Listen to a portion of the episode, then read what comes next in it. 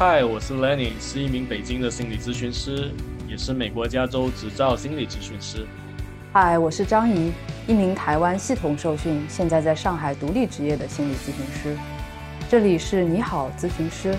您可以通过来信和我们聊聊或大或小的困扰与心结。今天的嘉宾是一位男生，他最近经常陷入莫名的恐慌。害怕自然灾害的发生，也担心自己的身体出现严重的病变。这种恐慌让他感到非常的不适。本期播客或许会让你更多的了解到自己和自己亲密关系。你好，咨询师播客只是一档访谈类节目，播客不是正式的精神和心理治疗，也无法代替医疗专业人士的建议、诊断和治疗。如果需要的话，请您寻找医生、心理咨询师。或其他专业人士正式的医疗服务。当我们接到您的来信时，会自动认为您许可我们使用全部或部分的信件内容，并出于易读性的考虑，对信件做出剪辑。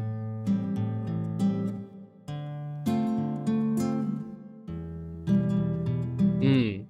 我们今天这封来信哈，它是这样的：你们好，我是大苹果。最近我总是害怕自己生病。害怕自己突然死去，每天醒来之后就会有这种强烈的不安全感。最近这样的感觉更加强烈了，甚至会害怕暴雨打雷，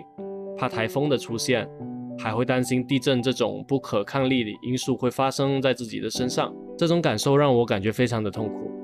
我知道自己陷入了焦虑，也许是从小居住环境不稳定的相关的原因吧，但是不知道怎么获得安全感。现在的生活也总让我想逃避，有什么办法能够更好的建立安全感呢？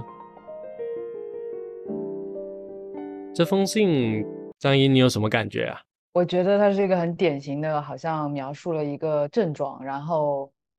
就突然之间问我们怎么办的感觉，这是一个好像很常见的。就是在咨询室里也会发生的情况。就我看的第一感觉是，哦，他好像有很多不安全感在最近突然冒出来。但是，至至于最近发生了什么事，或是这个不安全感是很多年前还是最近的，还是什么时候的，好像都不是很明白。然后，呃，来信者也会马上问我们怎么建立安全感。这一点让我还挺好奇的，因为好像他自己做了一个连结，是因为他自己没有安全感。那这个因素到底是从什么时候开始没有安全感？他好像都不知道怎么为自己建立安全感，让我觉得好像是持续蛮长时间的一个状态。呃，以及最近的生活让他想逃避，好像是跟可能一些不愉快，或者是压力，或者勉强自己的感觉有关。所以我觉得我们。我看这封信的感觉是，希望可以帮助他去先看见自己现在在应对的情况，以及这个不安全感可能是从什么地方冒出来的，然后也许可以看看我们节目里能不能去处理这个不安全因素，还是说它可能很深，然后我们未必能在这一次的节目里真的定位的特别清楚。我看完这封信的时候的一个感觉也是跟你差不多，就有点像是好像我们多多少少有一些信息，他最近发生了什么事情，或者他最近的这种症状，但是很快的就进入了，哎，我们们怎么去解决这个这个情况？然后他直接联系到的是可能跟他小时候的这种呃居住环境不安全的这种不稳定的这种呃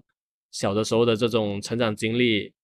挂钩，我其实挺好奇的，也想了解有没有可能他可能有别的这样的一个因素导致他近期的这种啊恐慌或者焦虑的情况。当然，如果能够在过程当中呃回应他的这个疑问，如何去建立安全感的话，当然是最好的。但是我也了解到的是，一般时候去建立这个安全感。它需要一个比较漫长的一个过程，甚至它也不是说我可以，我们可以给几个建议就能突然把这个安全感建立起来的，可能最终还是先了解问题是什么。嗯，行，那我们接下来就有请我们的嘉宾大苹果。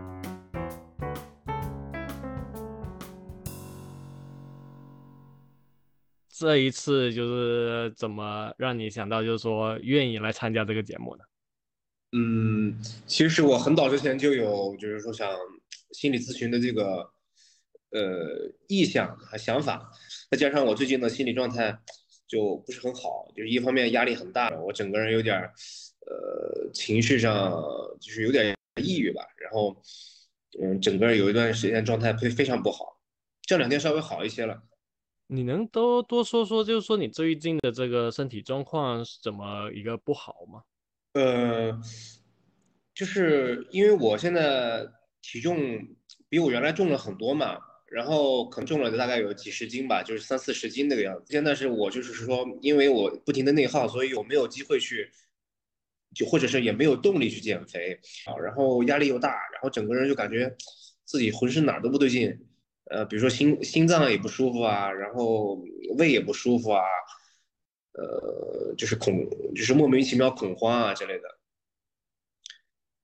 就之前没有，就是说像现在这个样子，就是说这么担心自己的身体会出问题。能展开说说，就是刚刚说到可能压力啊或者感情上面的这个事情。还有一个就是先先讲工作上面的，因为工作上面怎么说，我我是从事。电商行业嘛，而且我们做电商是做跨境电商，跨境电商呢，它就是有点重资产，它重资产的话，然后就会让我，因为我本来就没有多少的一些嗯本金啊，因为我一开始做这个项目的时候就是通过借贷的方式去做起来的嘛，所以说我赚到钱我还得不停的往里面砸，砸到以后后面再越堆越大，越堆越大，但是我这么几这么些年来我一直没有见到钱。我就会很紧张，而且行业也一直在变化，我就怕某一天我就是说现在取得的这些东西可能一瞬间就没有了，我很担心这个东西。然后随着现在好像一直在投入很多这个时间成本，好像也慢慢的越来越担心这个事情可能没有办法做的像你想象那样。嗯，对，然后这个。事业是，它是越做越大的，但是这个东西吧，它没有头，就是我看不到头，除非我某一天我真的是类似于收手了，我就不干了，那可能就就可能会现金就会回来吧，那就变成了我自己真正变成我自己钱。但是现在我现在投入的东西，它都是货值啊，这些都是有点，呃，就是很很讲究，类似于比如说，我比如说做我做我做美国嘛，他们他们就是需求就是。萎靡了，那我就可能就完了。但是我的货权已经背过去了，感觉好像这个东西是你没有办法控制的。对我其实不是很有办法去控制它，再加上我本来本身的抵抗风险的能力没有那么强，因为本身都是从通过借贷的方式去去做的嘛，它就会整体崩崩掉。什么时候生活里会感觉那个压力和恐慌会比较明显？每当我就是因为工作上面的情绪啊，或者是。呃，就是反馈到，反馈给我身边那些人，比如说我女朋友嘛，然后她可能有的时候不是特别理解。呃，而而且这个听起来其实做很多生意都会遇到嘛，就是你你身边的朋友，包括你有没有一些就是一样创业的朋友，他们也没有办法理解你这个这种压力吗？嗯，是这样的，因为我其实朋友就在在这个地方，就是在深圳嘛，这个地方我的朋友不是很多。我的朋友他们大多数都是类似于，就就挺富二代的吧。然后我其实是有点像的误入到这个圈子里面的，就是有些时候我跟他们反馈一些东西吧，他们可能是你觉得是在无病呻吟啊，或者是哎你那些东西太小了，不要紧张。嗯，能让我情绪稳定，或者是给我提供一些建设性的意见，这这方面不是特别大，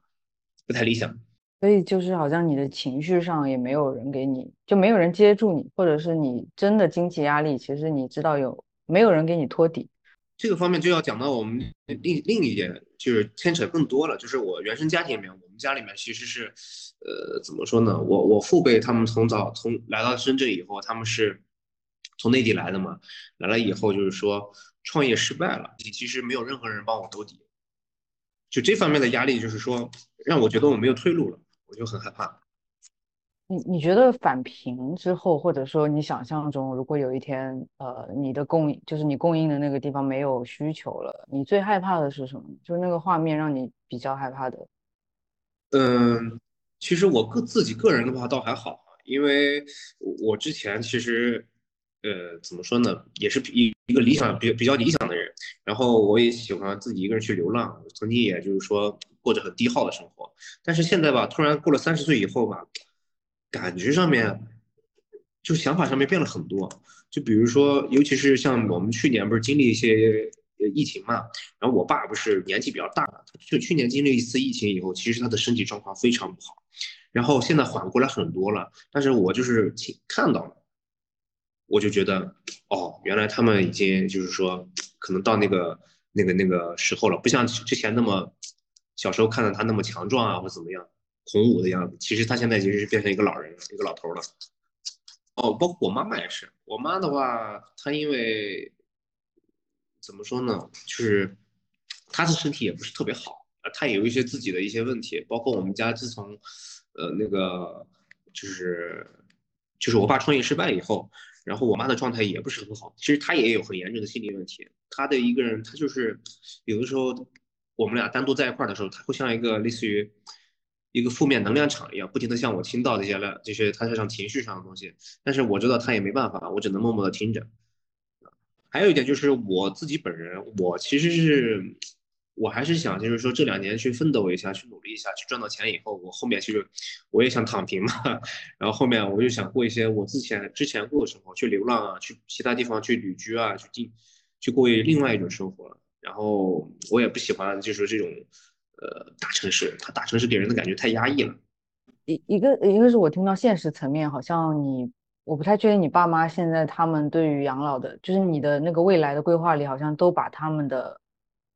安度晚年，呃，好像规划在里面，这个很需要金钱的保障。但另一方面，我也听你内内在好像有个很矛盾的需要，就是你现在非常在做一件冒险去钱滚钱的事情，但是你其实又很渴望那个自由，或者是摆脱这一切的生活。是的，因为我之前其实逃避过啊，因为 那时候我跟我家里面关系不好。就是从前从前的那种高中啊、初中，其实过得不是很，挺灰暗的感觉。然后上了大学，发现也是一样的。所以我后面就是没有听他们的劝告，我就退学了，我就去去出去去旅去旅游了，就是流浪了那么几年吧，也算是一种也是逃避嘛。所以说到了现在这个些状况，我也知道我自己当时为什么去跑。为什么会有这样的动机？我一方面是喜欢外面的生活，想去看看更大的世界；另一方面，我确实也在逃离家里的那些东西，所以我知道有对对对这个家庭是有亏欠的。而且你像我之前出去的时候，其实很多时候，呃，包括我爸他们，我我父亲他们去创业失败以后，其实呃很多的生活的上的压力其实是不是我承担的？因为我还有个姐姐，是她帮我承担的，所以我对她也有愧疚。哎，你可以稍微说一下，之前你说在中学的时候感觉挺灰暗的。呃，这个灰暗的感觉是，其实是怎么说呢？是这个环境还有我的家庭带给我的。因为我从小是生活在内地的，然后呢，我是在六年级的时候转学来到了，我爸他们呃当时生意不错嘛，然后想把我带带来这边接受更好的教育或者怎么样，然后就把我从。呃，内地一个相对封闭的一个地方，然后呃就是呃接到了这个沿海城市，就是深圳嘛。然后到了这里以后，你像我我是山西人嘛，然后他那个岭南文化和我们那个中原那边的文化差距太大了。呃，你你你也懂的哈，就是差差距非常非常大。我其实是那个时间点，我是没有办法接受的。包括其实我跟我爸也不是说很熟悉，因为他当时。不能说是他就是背井离乡，一个人在外面创业嘛。所以说我平时很我是，所以说我很少见到他。然后在小时候的印象里面，就是他每年回来一次的时候，其实我是很开心的。他是一个就是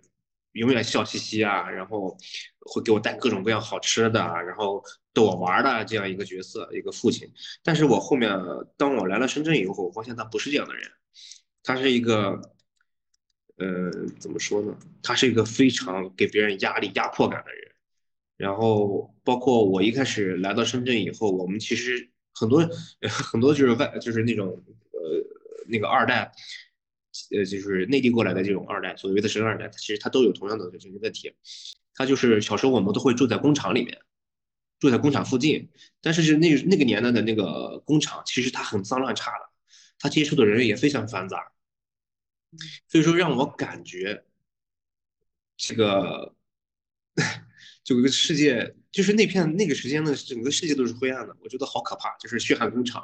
然后这些人没日没夜的干，然后机器轰鸣作响，地上全是机油，然后干完活立马就得跑去那个什么里面，就是他那个那个那个宿舍里面去睡觉。宿舍，然后因为我们也是住在那个工人宿舍嘛，只不过是比他们好一点。工人宿舍是八人一间，我们的话就是单独拿出来一间自己给自己家人住。但是我们就是就是左邻右舍都是那种工人，我看到他们觉得好难受、好痛苦，就这样的生活感觉好像没有色彩，然后就给我奠定了这个基调。以至于我那段时期，初中、高中时期还有小学有一段时间，我一直觉得这个世界非常灰暗。我觉得就是好像我们逃脱不了这个巨大的这个社会，就是一个巨大的机器一样。然后包括我爸之前他工作压力大，他会给我一些各种各样的一些负面信息，不是负面的一些东西传递给我，就比如说你以后就是个工人。他本来是想让我当老板，但是他经常会跟我说：“你以后就只能当个工人，就像他们一样，在那上面去工作，在那个流水线一样当一个螺丝钉。”然后我一想到也会面临同样的问题，比如说机器的轰鸣声、无休止的加班，还有那些机油啊、乱七八糟啊，还有一些有的时候甚至是事故啊。我觉得我的以后只能面对这些东西，所以我觉得我。我我我看不到什么未来，我只能看到我可能以后会变成一个工人。哎，我其实挺好奇的，刚刚其实好像在说这一些相对好像比较可能不开心的一个经历哈。嗯，但是在说的这个过程里面，不知道就感觉你的刚刚的这个脸部表情还是在有一种带有微笑的那种感觉。嗯，是的，因为这个东西，我觉得是我我现在觉得就是我。听我描述这些东西，我觉得有点挺挺好玩的。但现在其实，呃，我这个阶段其实我是，我是从我的这种小时候的这种生活环境里面获益的，因为我比别人更早的了了解到工厂的一些运作的机制，所以说它可以对我形成了一些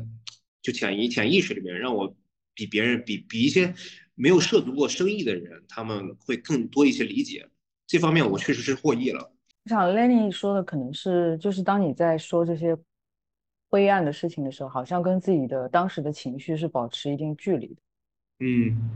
但是我刚才听到你的这个说法的时候，有一个感觉是，好像虽然当时的那段期间的这种可能过着不是很开心，但是现在回头去看的时候，好像感觉好像当时其实也带来了一些可能成长，或者让你。至少在现在有一些收益的那种感觉，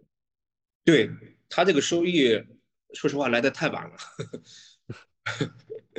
就是回头想想觉得有点挺有意思。哎，那是你很努力要逃出这个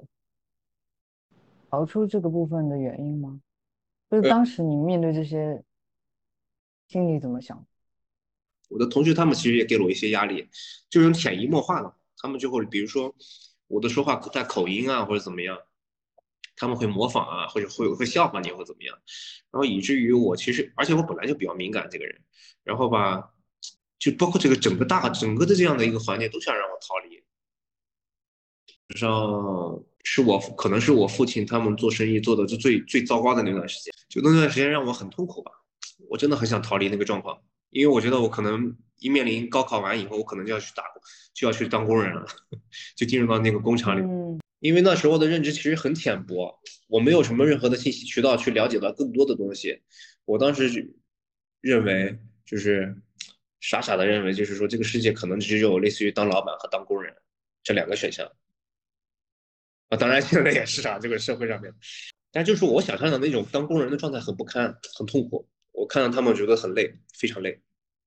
包括我也目睹了一些目睹了一些事故，因为早期的工厂它其实是设备包管啊，包括一些科技上面它其实是不达标的。当然这个也不能怪工厂啊，其实那个时间呢就是这个样子，很多工厂都这个样子，所以说出了很多事故，然后血肉模糊的那种也有。所以说我看到这些，我就是我觉得好好残酷，好可怕。而我可能会成为他们其中的一份子。呃，你后来选择自己创业，就是有受到这段经历的影响吗？对，我就是因为我就是拒绝打工，我拒绝那个很残酷的，就是我认知的里面那种很残酷的社会，所以我一定要去创业。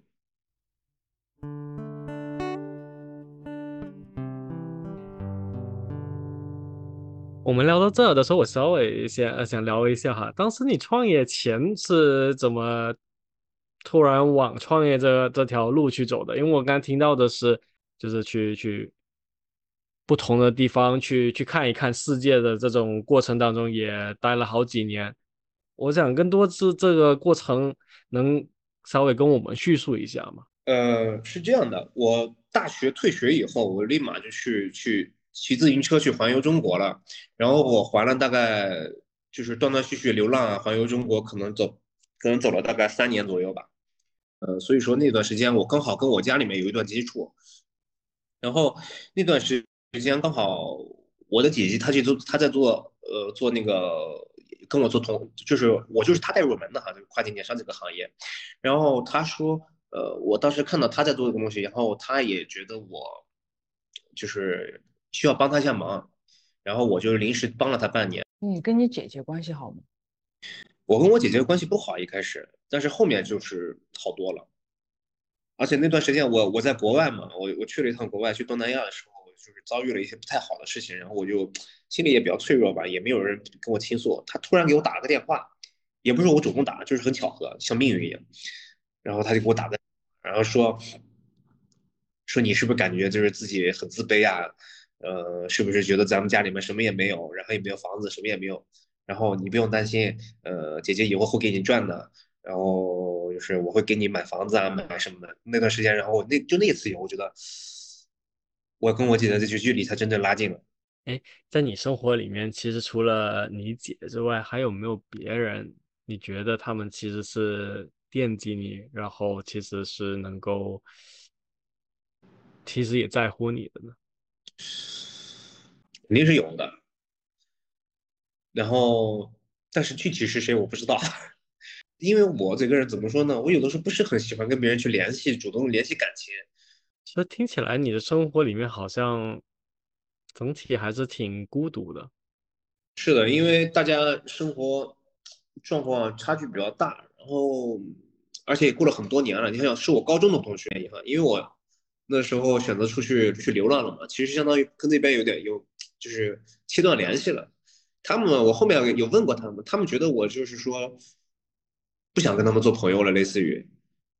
然后我自己一个人去流浪了，我也不跟任何人联系，所以说他们觉得说可能是真的是不喜欢我们，然后觉得不值得再去去交往了。但是其实也不是，所以说我回来也跟他们解释过。但是现在目前为止，就现在这个阶段，我们就是提提已经晚了，我觉得。我们已经没有办法去建立那种比较深层的连接了，就是亲密的关系。你流浪了几年？就是那个阶段听起来就是你把自己放逐出去了的。对，有我从十九岁出来的嘛，我去基本上到二十五岁吧。我我主观上并并不是想驱逐他们，对。然后还有一个方面就是他们确实，我很多同学他们是潮汕的一些一些地方的人，他们其实对于这种。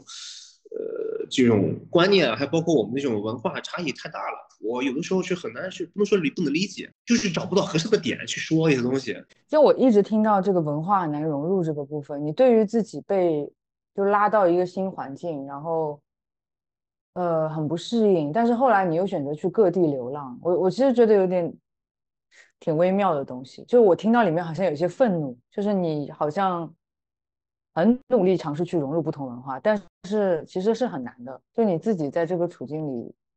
依然是没有找到那种很有扎根的感觉。对我在深圳的这个地方，我在这个地方是确实没有扎根感觉。我对，但是我以后想留在这里哈。但是，就是，我只是单纯想留，但不是说我对这里，不是说对这里有感情，我只是没有地方可以回去了。你想跟谁建立更深一点联系？我其实是想和我一些小时候的发小去建立一些关系的，就是建立重新建立联系。但是有的时候很难，他们毕竟大家就是说接触的东西也不一样。因为我从小到大，我其实我们家从来没有拥有过自己的房子，即使是拥有过，也被亲戚就他们骗走了。所以说我小时候一直在搬家，搬了大概就是算到现在应该有十七八次了。就是一直在搬家，哦，呃，前两天还还又告发问了一次，我是想去过一个种旅旅居状态的生活，我不想一个人在在一个地方待着，我也待不住。那你对稳定有什么恐惧吗？这样这样问有点奇怪，就是你你真的渴望稳定下来吗？我觉得我是这样的，我我需要一个载体，就是我需要一个安全感，我需要这个深，比如说深圳的房子，我希望它就是我不住都可以，我只要需要他在那里，但是我需要过一种旅居的生活。可是我听起来有这样的一个很有趣的一个现象啊，就是你向往的生活听起来就是一个很不稳定的生活，但是刚刚说到难受的地方，其实就是好像因为又没有办法去融入，但是你一个人待久了，你又好像感觉你又没有归属感，我觉得这还挺有趣的。嗯，我也分析不不清楚，我也想过这个问题，我也知道我的矛盾点就是挺就就这个点挺矛盾的。的，好像因为没有办法，其实安定下来，因为可能会引发一些可能情绪也好，回忆也好，或者一些难受的感觉也好。当然，首先为什么会有，咱们不知道哈。嗯，所以我们才会想要去这种所谓的比较自由的这种生活方式。有一个地方，如果你你待久了过后，其实会出现什么感觉，或者会出现什么想法，或者甚至什么问题吗？这个这个你这个提问很好啊。其实我自己也想过，其实我在一个地方待久了，我真的会我会腻，哦哦，甚至有就是说明确的时间点啊，可能就是大概是三个月到半年之间，我就会腻，我就会烦，我就想溜，想跑。烦什么呢？我感觉我对这个地方已经熟悉了，然后好像已经没有什么值得就是很期待的东西了，然后又是一成不变的生活，我就会想跑。我想我需要新的东西去刺激。所以如果没有刺激的话，好像挺难受的。对，我觉得这样对我来说是其实挺挺煎熬的。嗯，我感觉就就该走了，好像有点机械一样的那种机械性质的那种机械性的，就说这个我该走了，就是那种固定思维，觉得这里好像已经没有什么我值得探索的了。就是你记得什么时候开始你有这种想逃，然后想换地方的冲动？我我我不清楚，因为但是我小时候确实一直在不停的。不停的就是搬家，我觉得这个会有对我影响，其实挺大的。而且每次搬家的那种环境，其实落差也也也也挺大的。因为那个时候，那个年代，你像我九二年的嘛，那时候你的城市化什么，包括城乡结合部啊那种，我们又住在城市里面，又住在一些嗯乡村的里面，又住在那个城乡结合部里面，就是其实身边接触的环境啊、人啊，都太太太繁杂了。你每次搬家时候是什么心情？挺难受的。其实小时候搬家都是因为我爸爸的亲戚在包轨，但是我爸的亲戚他们又心很坏，他们就老就把我们赶来赶去啊，赶到这边去啊，赶到那赶到那边去啊。然后后面或者说有一些我的我的我的亲戚比较懦弱，就是就是因为有人从中作梗，然后又又把我们赶到另外一个地方去，就一直在变，就让我。又气愤又无奈又无助，然后包括这个是就是不停的那个搬家的过程中啊，比如说那种破坏与重建啊，那种楼呃那种感觉，就是我们有的时候搬家是从这边从右边这个区搬到左边那个区，然后右边这个区区就会类似于全部推倒，就变成了一堆那种残垣断壁，就感觉是生活在那种战乱的那种感觉里面，就是一堆很混乱的那种状态里面。就总是在这样的生活环境里面，然后包括我我还睡过地下室，然后我和我姐姐睡过地下室，然后我姐姐那时候就是因为睡在地下室里面，是北方的冬天，导致她其实是落一直落下了病根儿，而我妈妈那时候是独自带着我和我姐姐嘛，我爸在呃后面被除名以后就去就去深圳创业了嘛，然后算是孤儿寡母啊那种感觉。然后就没有什么安全感，也是被人欺负，就总是生活在一种颠沛流离的状态里面。你你知道你为什么要搬家之后你是什么心情？就是你是你有对亲戚这些是有什么嗯感受？我知道以后我很气愤，然后我也很无奈。他们是亲戚，你觉得你爸妈能保护好自己吗？保不护不好。如果他们保护好的话，他们就没有办法，呃，就就不会被把房子弄走了，被被别人搞走了。我觉得就是说我爸爸只是创业失败而已，不代表他这个人坏。我是很尊敬他，我觉得他很厉害，他突破了他自己那个时代对他的禁锢，他去做出他其实是能做出很大成就的人，但是他因为这些亲戚糟糕的这些亲戚啊或者怎么样，就是被拖了后腿，所以他才这样。所以说我很尊敬。但他很厉害，我觉得他不应该这样被对待。相对就是因为这样的一个生活背景，包括之前的一些创业失败，然后导致我们一无所有的时候，给我们造成了非常大的困扰。他并不是他们主观愿意，是说让我们过得不好的，甚至说呃还是挺无私的，就是甚至是有养老金自己攒下来养老金还要给我。有段时间其实我是付不起房租的，我爸甚至是把就是三千块钱。两一千五块一一千一千五百块钱买药，一千五百块钱给我用来给我交房租，那就是完全一点保障都没有嘛，对不对？所以说，呃，我觉得他们不值得，不应不应该被那样对待。所以说，也不是说孝孝不孝顺的问题吧，我觉得是一份责任啊，我该这么做。我在刚刚你说的这些部分上面听到了挺多自责的。嗯，有，就是就是有的时候我自己也过得很稀里糊涂，包括创业啊，包括这个流浪，其实有的时候也没有说就是深思熟虑过的。但是我不后悔我我那个去去流浪那个举动。但是其实有的时候我会反省一下我去创业的这个举动。其实我这个人不适合不适合创业，我成我担不了事儿。有的时候，还有一方面自责是来源于我对我对我姐姐的一些愧疚，因为她确实这些年。一直在承担的一些就是家里面各种各样的问题，包括我爸，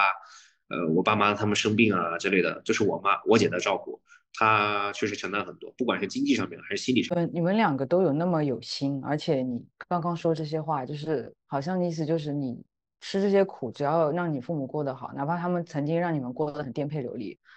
都是值得的。我觉得这些就已经很有力量了。其实刚刚你其实提到了一些部分，就就是好像你的性格就是比较爱去玩，对，然后也比较喜欢自由，但好像，嗯，也为了家人和父母这个部分，好像也开始觉得自己需要去承担，嗯，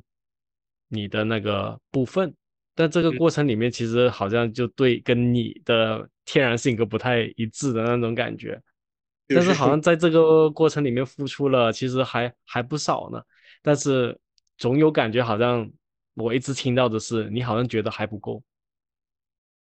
嗯，是不够，我也不是不够，我是觉得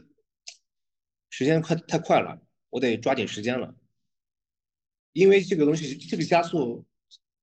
是因为去年还是那个去年疫情嘛，我突然看到就是人其实衰老起起来非常快。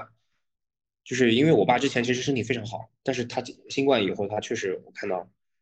肉眼可见的那种体力啊，包括一些身体上面的机能，他在下滑。所以说，我觉得我时间不是说很充实，我的时间紧迫，就是因为我得先把钱挣到手里面，这样我才有才有底气去迎接未来面临的一些挑战，比如说生病，比如说一些呃突发的一些意外。我很担心未来就会发生一些就是我无法控制的东西，因为从我。过往的一些经历来看，就是我们家好像不是很幸运的那种类型啊，就总是会类似于遭遇一些不好的事情。我觉得需要去做一些准备，因为我不想在这类似于被人牵着鼻子鼻子走了。就是之前一直被人牵着鼻子走，到处处在一个自己身不由己的位置，太难受了。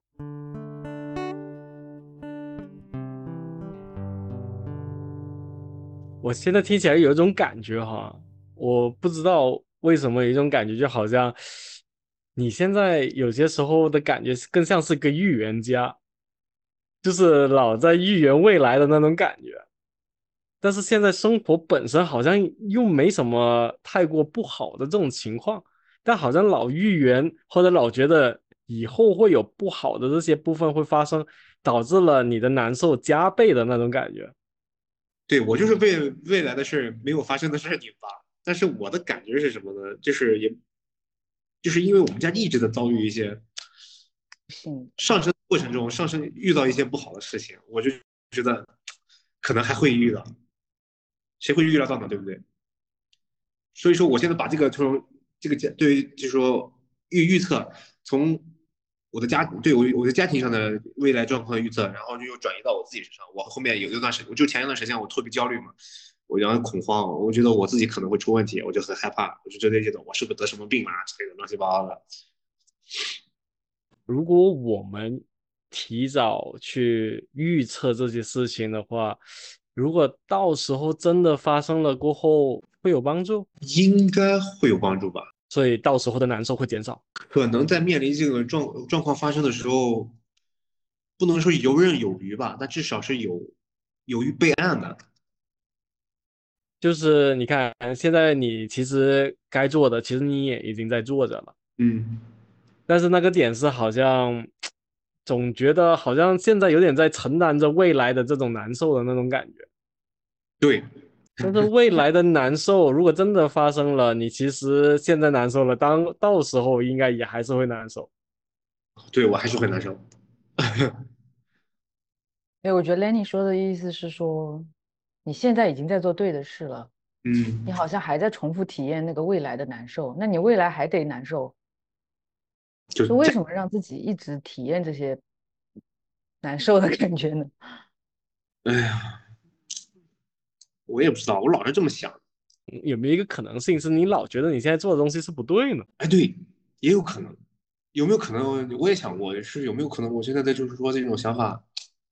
并不是正确的。就是说，我的我姐其实并不需要我这么干，都有。嗯。但是我我我想表达的就是说，我我内心层内心里面其实是不是很有安全感的一，不是很有安全感的。呃，但是这个不就不是很有安全感，是来源于，就是与从小的漂泊，不是说我后面去漂泊啊，是我是我从小的那种居无定所的那种感觉，就是别人拥有的东西我没有，就别人有个房，一个正常的家庭里面至少有套房子吧，有一套房子至少你就不需要那么压力那么大了，尤其现在这种北上广深这样的城市，所以说我没有什么这方面的太大安全感。嗯嗯，可是至少我理解的就是安全感这个东西本来是来源于你熟悉的东西，嗯，所以在我们生活，当我们生活有很多很不熟悉甚至很陌生的东西的时候，其实整个人会感觉到很安全、很不安全、很感觉有点有点飘的那种感觉。嗯，但好像旅行本身，或者甚至去去自由自在的探索。好像对你来说，它是有一种安全感的那种味道。对，就可能我习惯了那种感觉了，就是会让我觉得很舒适，嗯，感觉放松很自在。然后我也不需要考虑那种，就是社会上面那种复杂的关系、人情世故或者怎么样，就很放松，就很愉悦。对啊。然后雪山啊或者什么，我就感觉开心。所以我在想着，如果要建立所谓的这个安全感的话，可能更多的不是去。有没有房这个当然也有一定的关系哈，但是可能更多的是去做一些相对你想呃你比较习惯的，甚至会觉得比较舒服的这种东西上面。当然这也是有个度的，对吧？因为毕竟现在这样的一个情况，总不能说突然就去旅行啊之类的车。那其实有没有别的一些方式方法，其实可以去做相对让你感觉到比较自由的，靠近大自然多一点点，和家人的时间更多一些些。甚至好像找到一些能够真的，就是坐下来好好的聊天的这些人，有没有可能在建立这些东西的过程当中，可能或者允许这些东西出现在你的生活里面，慢慢的一点一点的，可能整个人就会开始相对有一种可能安定或者相对比较安全的这种感觉。嗯，我也在寻找，我也不知道这些东西具体是什么。就比如说我，我会经常去个些小电摩，然后去找，说那种就是比较自然的地方嘛，就是树啊，嗯嗯。除了除此以外，你让我去类似于去找一些能让，就是你像说刚才说的那些东西，我好像还真找不到。可能这些活动我们也可以增加一下，因为毕竟小电驴找到一个地儿爬个山，应该应该还行吧。呃。这附近的山我真的都爬过了，然后爬的 腻了，我想换一换换山。但是换换山的话，那那又有同样的问题，就是呃太远了，有点远。我觉得我们今天可能没有办法去聊到，但是我我感觉你小时候一直颠沛流离的那个小时候的你啊，他还没有真的跟现在你有的这些资源建立连接，就是你现在可以掌控自己的生活，而且想去哪里其实是可以做到的。想要大自然，想要一个安定的家，都是有办法做到的。你小时候那个觉得一直在被人牵着鼻子走的你，他真的相信你，就是因为我觉得他有种程度上并没有看到现在你已经安全的这个部分，就你已经可以掌控很大一部分生活的这个，他还在迫迫使你就是不断的提前去准备，然后提前逃跑，以防有人或者有一些突发情况又把你怎么样。嗯，像刚刚我就会觉得，好像突然出现了一个，就是你对自己要求很高的那个部分，就是觉得你一定要有很强的实力，然后作为保障，然后才能，你才有资格觉得安心，觉得有掌控感。嗯，这个声音，我觉得它比较还是一个很应激出来的保保护者的一个感觉，它比较不是你本身那个自己的感觉。但是也确实，我听的时候会觉得有一个很困难的是，你你你还有一个部分是觉得要么就是打，要么就是当老板，要么就是一无所有。所以 这个这个部分的，我不知道算是一个家族信念还是什么，也会让你很难去感觉你其实就是已经有一些能力了，不是一定要做成万全能的样子才叫有能力。嗯，但这些部分就会在我们聊的过程中不断出现了。所以现在听起来有一种更多的一个感觉，好像就是有种跑到精疲力尽了，需要充电了。对我感觉我现在就是很缺能量，我很想去充充充盈一下自己，我感觉现在整个人都空了。所以有没有可能，现在我们可能需要做的，只是先稍微先让自己稍微充个电？嗯，当然，这个可能也需要按照你的这个情况而定。当然，同时间的张一，其实刚刚也聊到，或者你也其实提到的，其实过去的这些创伤，其实也还是属于挺挺多的，所以导致好像要处理这些部分，本来就需要可能相对比较多的时间，或者相对可能真的需要找个咨询师，有这样的一个时间，一点一点的去消化这些部分。在我们的节目里面，可能能够做的其实也挺有限的，但是听起来至少希望我们今天的节目给到你一个方向吧。其实也是跟大苹果说，也是跟很多听众说，就是请借助一个很著名的心理治疗师，就是 Milton Erickson，他有一句话就是 Nobody knows the future，就是你不知道未来。每一天我们都有可能会出车祸，每一天我们的家人都有可能会发生意外，这个是。就我们觉得可控，只是我们自己的想象，对。但是这是一部分，但是另外一部分，我也是就像呃 Lenny 说的，可能你今天我们有聊到一些你小时候其实发生的创伤，或者是一些比较复杂的这种压力事件，还有你嗯换城市啊，包括被亲戚坑害啊，或者是呃就是你融入不了环境，你有很大的心理落差。就这这个每个事情其实过去了，但是它会对你心里去应对危机、应对困难，造成一个惯性。就是我听到的惯性，就是你好像一直在对抗这些不可控的东西，或者对抗这种人情世故里面很糟糕的部分。然后，但是你对抗着对抗着，其实你又想逃跑，你不是很想面对这些。这些不可控的东西，我觉得人就是，当你发现你真的自己想要做什么，以及你的性格就是应该做什么，而且周围的人也是支持的时候，就是会有一种很很确定的感觉。我觉得你可能找到那个感觉之后，你就会知道自己要做什么。所以，我我们才就是鼓励你去讨论这些事情，不是因为它就是它里面有很多痛苦啊什么，而是你需要理清楚，就是。可能你内在那些保护你的部分，他们有时候太强大了，也会让你就是很顺着他们那个惯性去做事，而不是根据自己的天性。所以，对我觉得我们可能是一个开头，就是提供一些这样的视角。那也许如果你愿意，也可以分享给我们一些你的感受。呃，所以整整整集下来，其实我们也聊了很多事情。有最后的这些想法，想跟我们和我们的听众分享吗？呃，首首先这个，谢谢我的朋友啊，纪念，还有包括呃两位老师给我提供这个这个渠道和机会啊，我确实从来没有接触过这种心理心理咨询这一方面，嗯，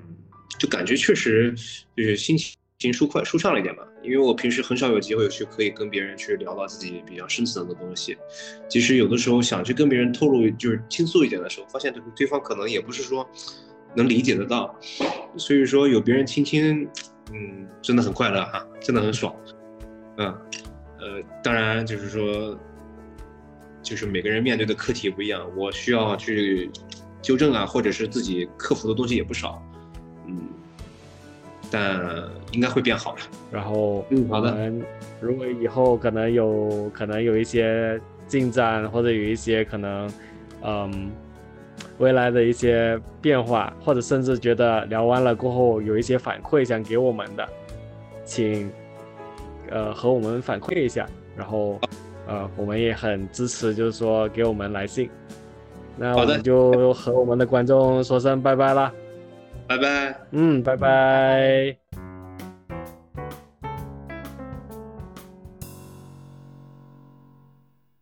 哇，张爷，我们今天聊了好长时间呀。感觉过程当中，这个信息也也也也好多啊！你现在的感觉是什么呀？一个会觉得好像跟一开始想的会不太一样。就是我记得我们一开始我跟你也讨论说，好像也许会用到一些就是身体，就是 SE 的技巧啊，或者是去处理它这种内在不安全感，呃，去做一些释放或者安顿。但是我发现我们的谈话其实都没有触及到那里，就是好像我觉得。来信者就大苹果，他好像还是很不太熟悉跟自己的情绪或者感觉待在一起。就是大苹果还有很多无意识在做的行为，他自己不是很清楚，不是很有觉察，他为什么要这样做。但可能我们聊的过程中，他找到一些线索，比如说他对家庭的愧疚，以及好像他是一个很，他是一个蛮敏感、蛮重视感情的人，但是这个部分在家里面，嗯。其实没有特别得到回应，或者说他好不容易抓到一个跟姐姐关系去靠近的机会，他好像就觉得我要我要来做跟他一样的事情，但是做着做着又发现不适合自己的性格，有种骑虎难下的感觉。就这些都让我觉得，可能对大苹果来说，他对自己的觉察，嗯，他其实是敏感的，但是他对自己的觉察还不够，所以会有很多这种无意识在。我也想再提一嘴的是，感觉我们在聊的过程当中，至少我发觉到，好像的确有很多这种童年的这种创伤，因为老会需要去搬搬家也好，然后也有一些这种可能小时候的这种不安定感，好像对他的这种内心，呃，造成了比较多的这种创伤的这个部分。我不知道你有没有这样的一个感觉？会啊，会啊。有很多那种，就是我们广义上说创伤，就是压力很大嘛，然后资源很少，就是他有很多很冲击的体验，但是好像都是闷在心里，没有消化过。就是包括他说看到工人的那个状态，或者是呃来到城里发现爸爸原来是跟自己想的不一样，然后后面又被亲戚赶来赶去，我觉得都是蛮艰难的体验。当然。不是所有艰难的体验都会导致创伤，但是我觉得在，嗯，大苹果描述的时候，好像这些经验都让他都改变了他对人生的一些信念，然后潜移默化的给他很多影响和冲击。嗯，然后这些影响，他好像也察觉到这些对他的影响，但是好像在聊的这个过程里面，好像也没有办法很好的去在聊的过程一点一点去帮助他去释怀。好像在这这部分，在我们咨询里面，好像也挺常会出现的这样一个情况哈，就是想要去去消化过去的这些经历的这个过程，好像也会需要比较一个漫长的一个过程，可能也不会那么容易的就能够去打开这种心结，或者甚至去把过去的这些事情一点一点的透过让我们的身体透过这种谈话的方式也好，透过一种身体治疗的一种方式的也好，去去释放过去的这种情绪。就会觉得真的还蛮多创伤，因为对啊，就像你说的，对很多多重创伤的人来说，有人关注他这件事，就可能让他更紧张，他可能会不不安全，就是不知道对方的意图，或者会不会被嘲笑或者是攻击，这是很常见的，就是，所以我觉得就是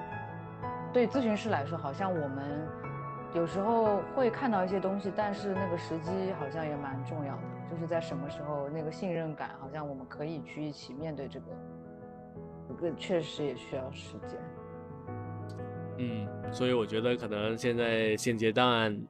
就像我们呃在刚刚录制的这个呃结尾上面，我觉得可能就能够先让大苹果多去说说他自己的感受感觉，可能有这样的一些空间。